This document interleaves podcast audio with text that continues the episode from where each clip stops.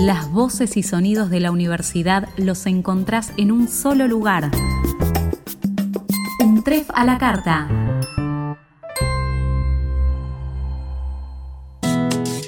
Ideas, conocimientos y personas son los pilares fundamentales de una institución académica.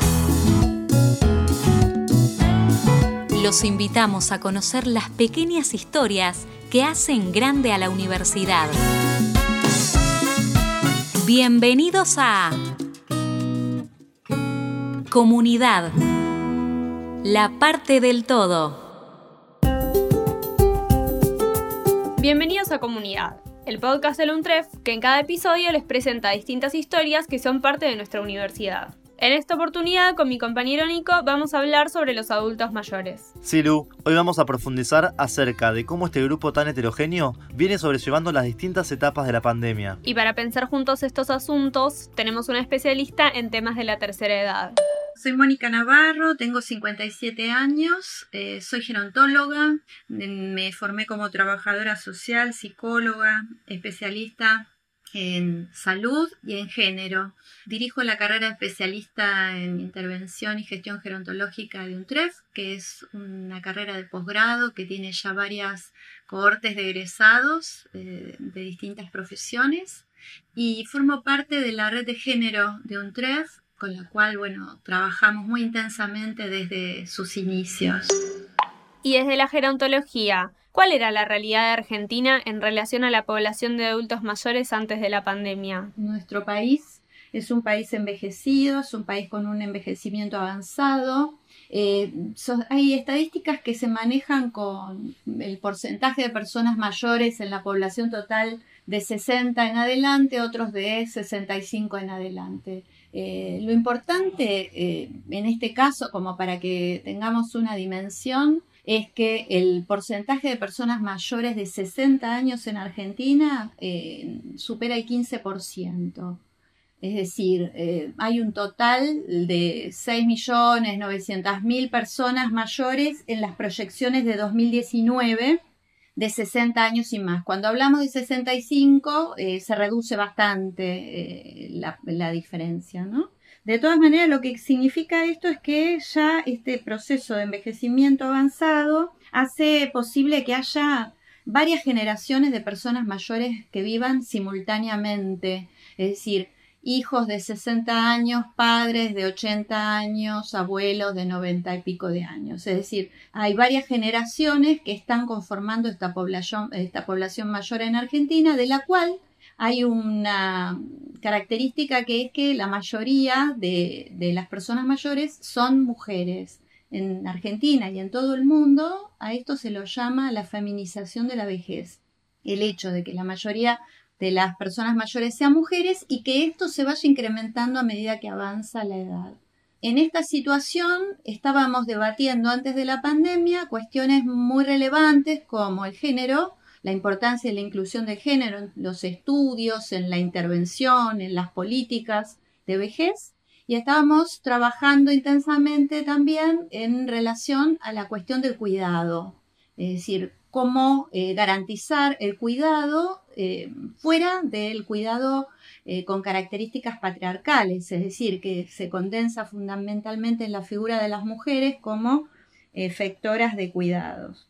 Esa situación eh, es la que estábamos eh, trabajando con distintos expertos de distintos países, en distintos espacios académicos, y que la pandemia eh, aparece y nos marca la importancia que tenían estas temáticas al momento en que aparece el COVID. ¿Qué situaciones se pusieron de manifiesto en este contexto? ¿Cómo hacen los estados nacionales para acompañar a las personas mayores? Hay una cuestión básica que apareció con la pandemia y que nos hizo hacer esta pregunta respecto, bueno, ¿a quién hay que cuidar? ¿Cómo hay que cuidar a las personas mayores? ¿Y cuáles son los criterios para que empiecen a funcionar políticas públicas en ese sentido?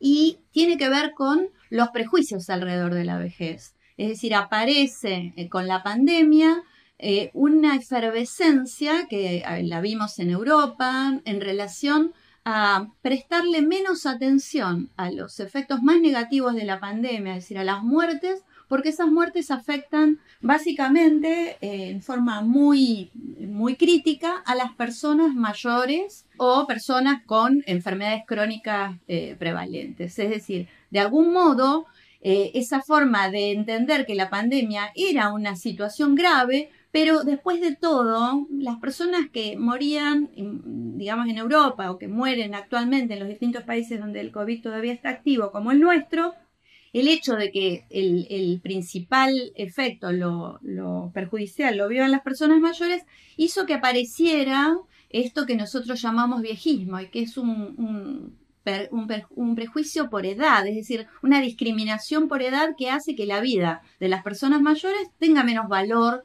sea menos considerada menos valiosa en las sociedades y por lo tanto las medidas que tengan que hacerse para salvar vidas discriminen, por ejemplo, entre una persona de menos edad y una persona mayor, la electividad de la persona más joven eh, como candidato, por ejemplo, a recibir eh, una atención en, terapia, ¿no? que es uno de los temas que más se ha debatido. ¿Cómo evalúas la situación de los geriátricos en Argentina en relación a lo que pasó en otros lugares del mundo? Algo que se cuestionó mucho fueron las visitas de familiares a estas instituciones. Lo primero que tenemos que tener presente es que si estamos hablando de un virus con la altísima contagiosidad que tiene el COVID, donde más gente junta haya, más contagio se va a producir. El ministerio comenzó a producir mucha información en la medida en que íbamos teniendo la experiencia europea que nos pudo anticipar algunas de las variables que eran fundamentales a tener en cuenta. De alguna manera en este momento, seguramente cuando pase un tiempo y haya sido superada la pandemia podremos decir otras cosas, pero en este momento hay algo que podemos señalar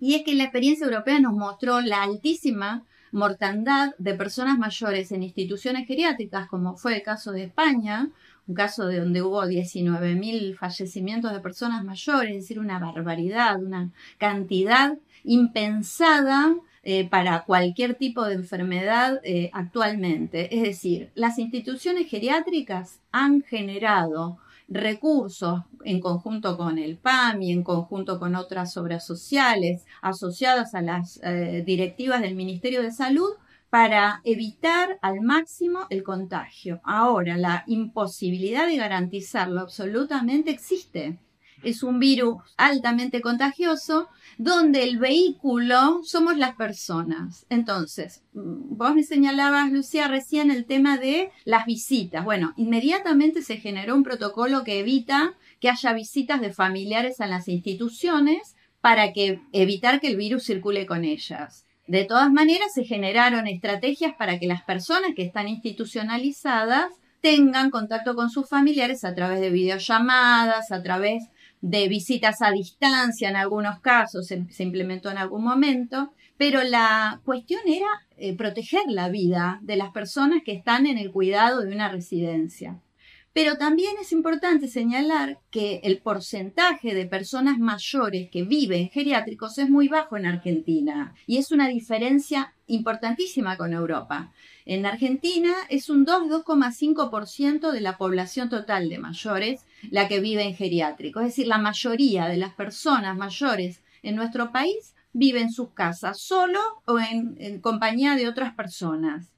Eh, lo que quiero decir con esto es que la situación en Argentina no ha sido para nada tan dramática eh, como ocurrió en esos países donde inició la pandemia gracias a las medidas que se tomaron, gracias a los ajustes permanentes que se hacen a los protocolos y sobre todo a la intervención de gerontólogos que están asesorando distintos espacios de producción de políticas eh, en relación al COVID. Mónica, vos solés hablar de las vejeces. ¿Nos explicas de qué se trata este concepto? Si nosotros pensamos que en general, digamos, el uso social de la palabra eh, población mayor, que está muy sujeta a todo lo que tiene que ver con seguridad social, es decir, en general lo que marca la edad eh, y diferencia esta edad de otras es la jubilación, ¿sí? Entonces por eso se usa los 60, 65 años. Entre los 60 años y los 100, donde cada vez hay más personas que viven en nuestro país que alcanzan los 100 años, entre los 60 y los 100 años, en 40 años, imagínense ustedes la cantidad de experiencias y de cohortes diferentes de personas que componen esta población mayor. Es decir, hay tanto cuestiones biográficas como cuestiones sociales, como esta estructural que es el género, que marcan diferencias significativas entre las personas a lo largo de toda la vida.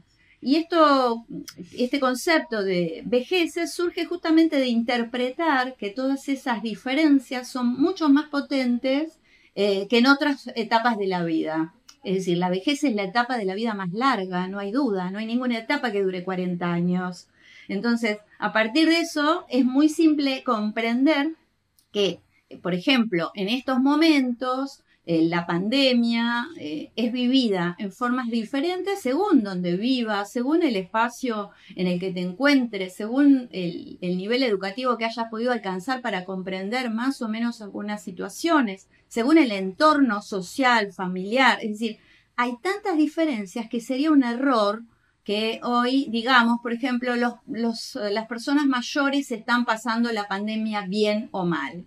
Digamos, sería un error señalar esto. ¿Por qué?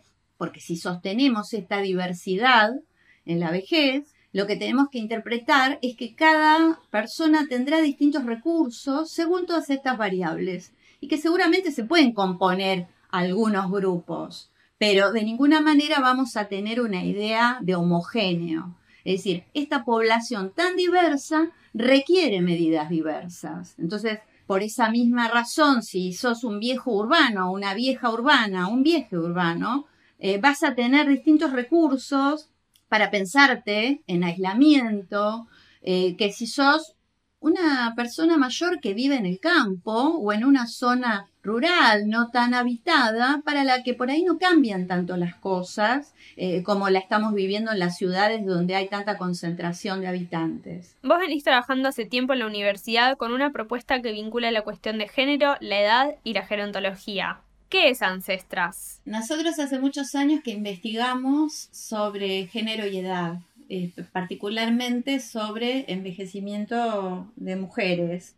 En estas investigaciones que venimos llevando a cabo en un TREF, desarrollamos una serie de actividades y generamos un programa que se llama Ancestras y que tiene que ver con desafiar los estereotipos de género y edad, es decir, trabajar sobre la transformación cultural de las vejeces, particularmente de las mujeres, en relación a eh, el sistema patriarcal y la construcción de las vejeces que posibilitó el patriarcado. Es decir, el patriarcado eh, ha permeado en todas las prácticas sociales y culturales, ha dispuesto un orden de géneros que ha producido determinadas vejeces. Nosotros solemos señalar esto como que las viejas, eh, las mujeres mayores, las ancestras, eh, lo que tienen es acumulación de patriarcado en su vida. Es decir, solemos con esta expresión mostrar que toda su vida es una biografía atravesada por el patriarcado que ha limitado sus deseos, sus sueños, sus expectativas, sus posibilidades y las eh, encuentra hoy transitando una etapa en la que nosotros creemos, nosotras creemos, es posible hacer cambios y transformaciones en línea con el encuentro con otras mujeres. La palabra ancestras eh, viene, nosotros la tomamos, nosotras la tomamos de una feminista mexicana que se llama Marcela Lagarde, quien en, uno de sus libros eh, señala que las mujeres no tenemos que sentirnos huérfanas porque tenemos ancestras que han guiado las luchas del feminismo y que son aquellas que nos precedieron en, en estos movimientos y en estas luchas y que han hecho posible que contemos con los derechos que tenemos hoy.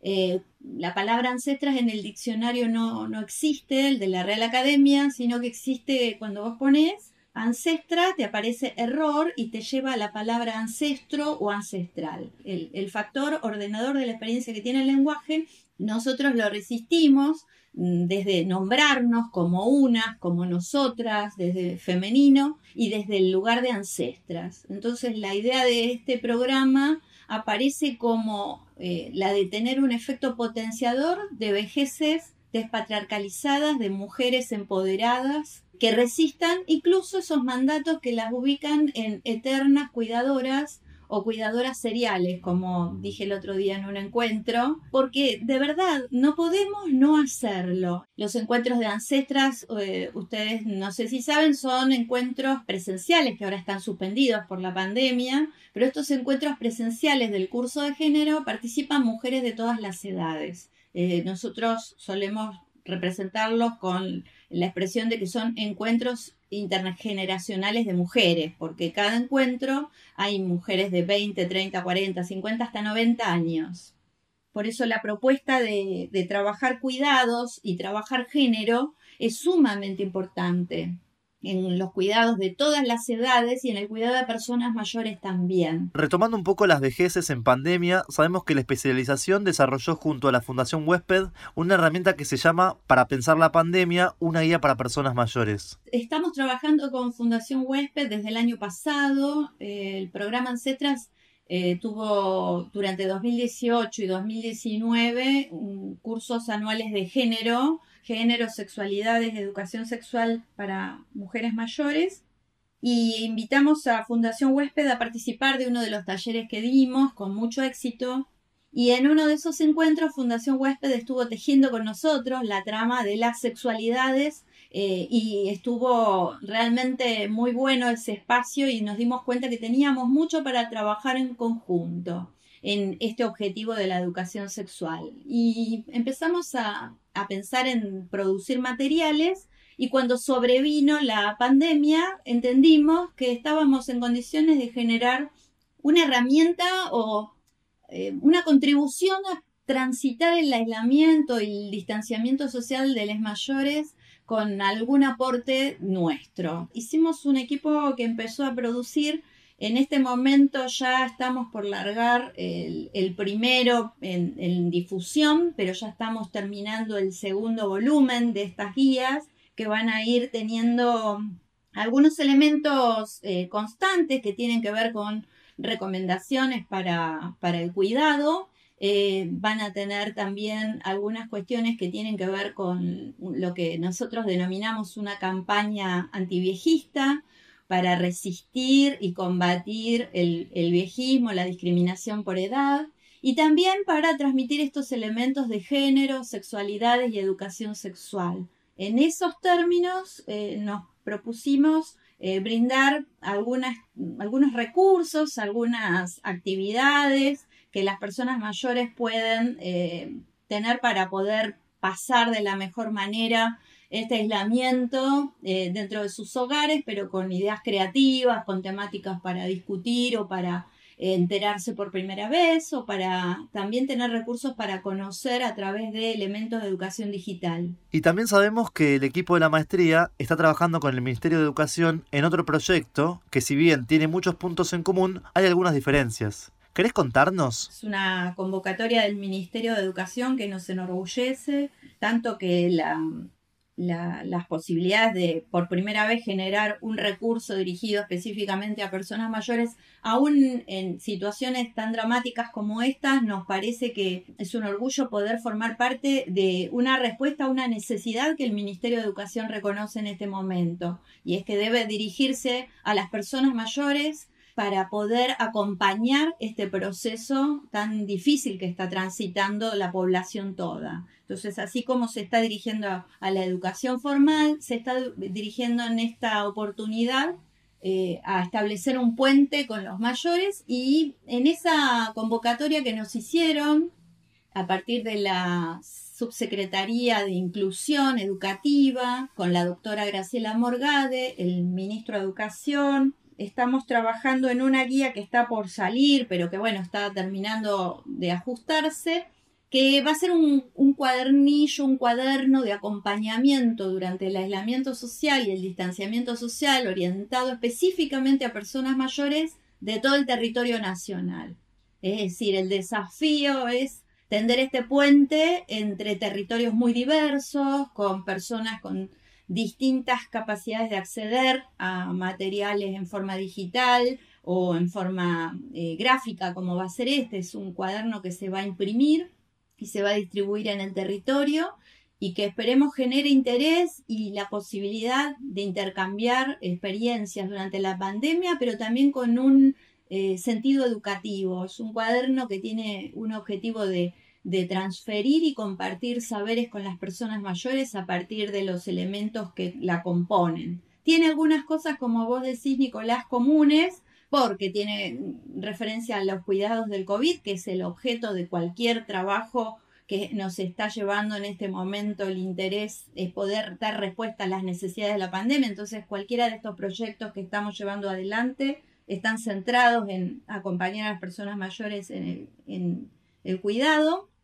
Y después, eh, el resto de los contenidos son eh, contenidos educativos, con género, con educación sexual, con actividades culturales, con estimulación cognitiva, con la posibilidad de ir incluyendo elementos de educación digital con distintos niveles de complejidad, el de compartir algunas experiencias de, la cultura que nos aúna y nos convierte en, en, habitantes de este suelo y que tienen alto significado para las personas mayores. ¿Qué mensajes tenés para los adultos mayores que en este momento están angustiados con todo lo que está pasando? ¿Qué palabras de aliento les darías? Primero, que están haciendo las cosas bien. Es súper importante que le digamos a las personas mayores que están haciendo las cosas bien. ¿Y cómo sabemos que están haciendo las cosas bien? Porque no hay un contagio masivo de personas mayores en este momento y hasta ahora eh, no hay una masividad de contagios en personas mayores. Las personas que más se han contagiado son los jóvenes. También sabemos que la afectación de las personas mayores por el virus es muy alta, pero no ha habido un contagio de una magnitud tan impresionante como en otros países. Argentina se diferencia muchísimo del resto del mundo en eso, las medidas son correctas, son las mejores medidas que se pueden tomar en este momento hasta que aparezca la vacuna. Y las personas mayores han sabido, porque son capaces, porque están en condiciones de dirigir su vida, porque tienen eh, muy claro eh, y han seguramente confiado en las autoridades que les han señalado la importancia de esto. Evidentemente, las personas mayores en Argentina en esta pandemia han sabido tomar decisiones adecuadas para su autocuidado y las personas que están a su alrededor los han cuidado y están haciendo el acompañamiento porque encontramos que hay determinadas personas que manifiestan eh, su bienestar aún en estas circunstancias. De hecho, eh, sabemos que va a haber personas que van a necesitar apoyo psicológico, que van a necesitar mucho acompañamiento después de que todo esto pase como un efecto rebote, ¿sí? Porque va a suceder que cuando todo pase nos encontremos con que vamos a tener que redirigir nuestra mirada y repensar la forma en que vamos a seguir trabajando en gerontología con una experiencia como estas. Pero sin dudas hay que reconocer que la experiencia de los mayores les ha facilitado el aceptar las medidas de cuidado sin sentirse eh, que de alguna manera eso elimina su capacidad para pensar, para disfrutar, para estar en contacto con los demás. Y el teléfono, más que las redes sociales, están siendo un sostén importante en este momento para estar conectados. ¿Y cuál es el desafío más grande que ven los profesionales de la salud mental en estos momentos? Aquellos que hemos trabajado la cuestión de duelo en algún momento como un tema importante, sabemos reconocer que las despedidas son fundamentales, son necesarias, no solo para la persona que se, se está yendo, sino también para el resto de sus familiares, amigos, para las generaciones posteriores. Hay ciertos rituales del duelo que como sociedad nos conforman, nos identifican y nos permiten superar las pérdidas, tanto a nivel individual como a nivel colectivo es necesario, eh, estamos viendo, estudiando de qué manera podemos colaborar en estos rituales de despedida, generando recursos para las personas, tanto que están en terapia intensiva en esa situación como para los familiares que desean acompañarlos. Y vamos a tener que trabajar sobre esto mucho tiempo cuando todo pase, para que haya alguna forma ritualizada socialmente para poder atravesar la, situación de pérdidas a causa del COVID. Este capítulo llegó a su fin. Gracias por compartir con nosotros tu experiencia y tus conocimientos. Y por ser parte de comunidad. Bueno, muchas gracias. Realmente yo me siento parte de comunidad UNTREF, eh, siento que siempre me han acompañado en todos los procesos, en todos los proyectos, en los emprendimientos que están presentes y no solamente registran eh, los, los eventos, las situaciones, las circunstancias, sino que las acompañan desde un lugar de interés genuino. Y creo que eso es sentirse parte.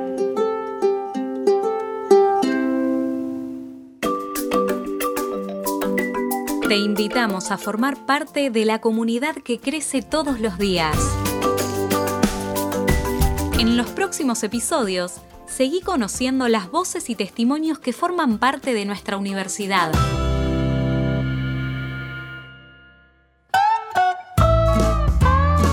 ¿Querés seguir al día con las novedades de la universidad? Suscríbete.